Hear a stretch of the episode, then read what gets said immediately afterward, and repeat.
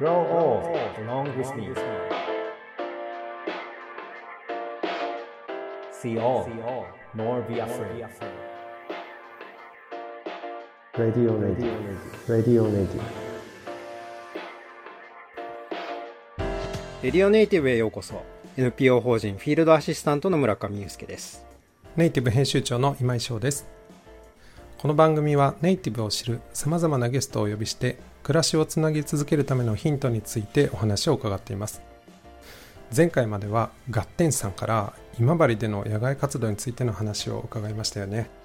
さて今回から新たなゲストをお招きします。村上さんからご紹介お願いできますか？はい。今回はですね熊本県益城町からご登場いただいてます。益城町役場で、えっと、町職員をされている桑原幸太さんです。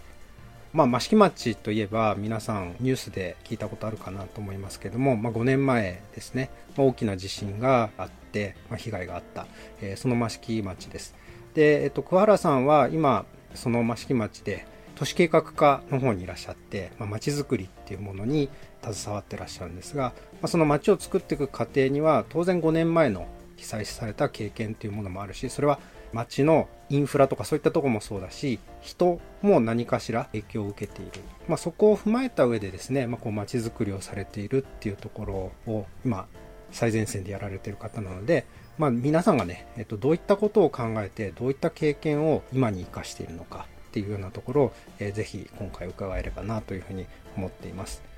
えー小原さんよろしくお願いします。よろしくお願いいたします。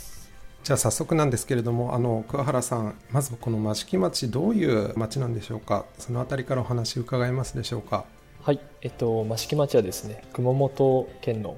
中央部にありまして、横にはあの政令市の熊本市も位置しておりまして、まあ、あの熊本市のベッドタウンとしても、あの非常に住みやすい町として有名です。あとはあの空港がありまして、あとは高速道路も通ってまして、インフラ関係も充実してるところでして、あの非常に子育てもしやすい町っていうところで多くの方に住んでいただいている町というところになってます。ありがとうございます。あの、僕何度か益城町には行かせていただいていて、まあ、東側の方には、まあ、阿蘇っていう、まあ、どちらかというと、こう、観光するような場所があって、で、西側の方には、まあ、熊本市の方ですね、熊本城とか、えーそういうのがあって、で、その間に挟まれてる場所で、ベッドタウンっていうお話もありましたけど、ベッドタウンもあり、で、そしてなんかあの、農家さんもたくさんいて、いろんなこう生産もあり、なんか、まあ、僕なんかがいるとちょっと羨ましいなというか、その益城町のエリアで仕事もできるし、新鮮なものも手に入るし、市場とか行くと本当になんかいろんなものがあるなっていう、えー印象があるんですけど、そのあたりどうですか？いや、私もすごくそれは感じてまして、まあ、隣の熊本市に行くとうん。いろんな買い物するところがあって、まあ、あの、ちょっと疲れたなと思うことがあれば、阿蘇の素敵な自然を感じたりですね、うんあの、パワースポットとかもたくさんありますし、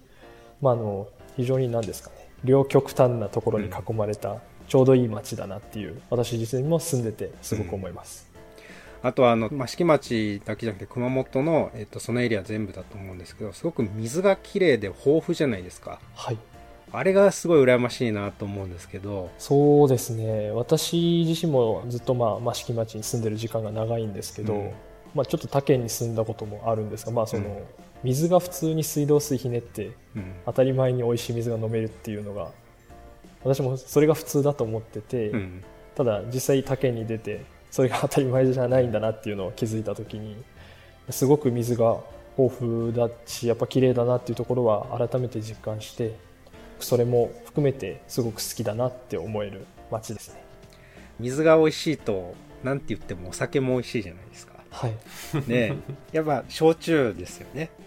そうですね焼酎。益城もあの米ますっていううん。焼酎をですね、生産してまして私も飲んだことあるんですけど、まあ、あの益城に限らず県南の方でもですねたくさん焼酎がありましてそれに美味しい水で割って飲むと、まあ、すごく幸せな時間になりますね。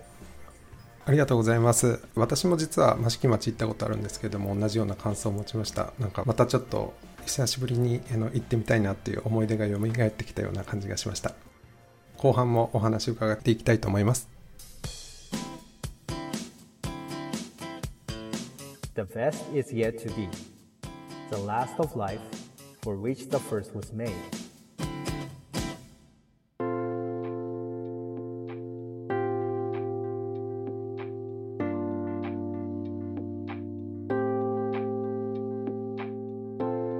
桑原さんは都市計画課というところでまちづくりのお仕事をされているということなんですけれども具体的には今桑原さんはどんなお仕事を今されているんでしょうか？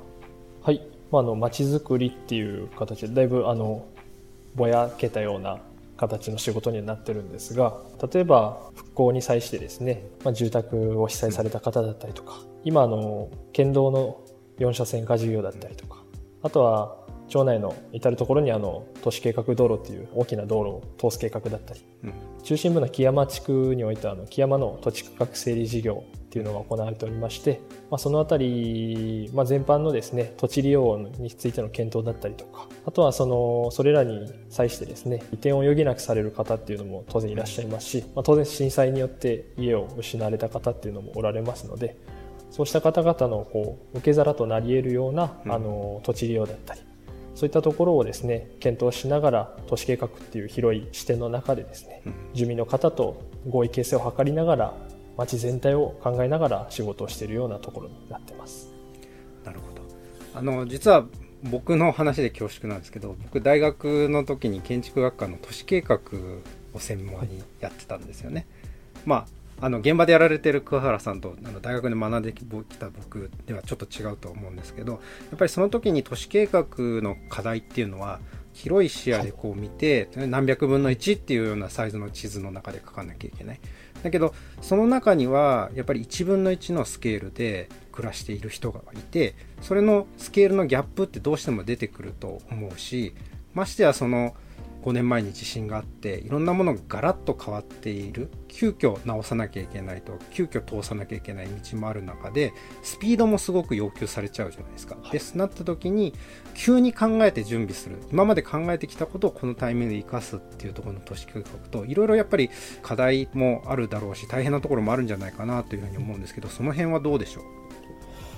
そうですね。やはり地震があったっていうところが、まあ、街の中ではすごく大きなもので、まあ、その中であのおっしゃられた通りそのスピード感を持ってっていうところは街としてもすごく大切にしているところなんですが、まあ、あの当然そこのスピード感を持つためには住んでる方々の一人一人の、まあ、うん。寄り添った形といいますか、まあ、そことの合意形成を図っていくっていうところですごくあの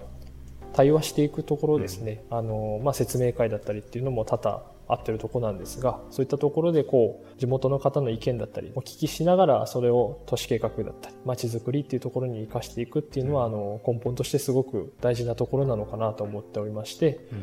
あそのあたりは私自身もその、まあ、地震を経ていろんな経験をした中で学んだこともすごく今に生かせてるっていうところはすごく感じてます。あのその中で住民の方であるとかあるいは役場の中でいろんな議論をしてそれは合う議論もあればあの反発しちゃう意見も当然出てくるんだと思うんですよね。誰かのためにこれだって決めるときに大事にしてる部分そのあたりどうでしょう？ーんそうですね。ただやっぱり優先すべきことっていうのは、うん。より多くの人がですね、うん。あののためになるっていうところはやはりその、まあ、公務員として働く上でもすごく当然ありますのう、で、なんていうんですかね。当然その反発される方だったりとか、まあ、なかなかこう合意をいただけないっていう方も当然いらっしゃるというところはうん。もう当然それはあの街づくりをしていく中で、まあ、あのいろんな都市計画事業をしていく中ですごくまあ当然ということでは当然ではあるんですが、うん。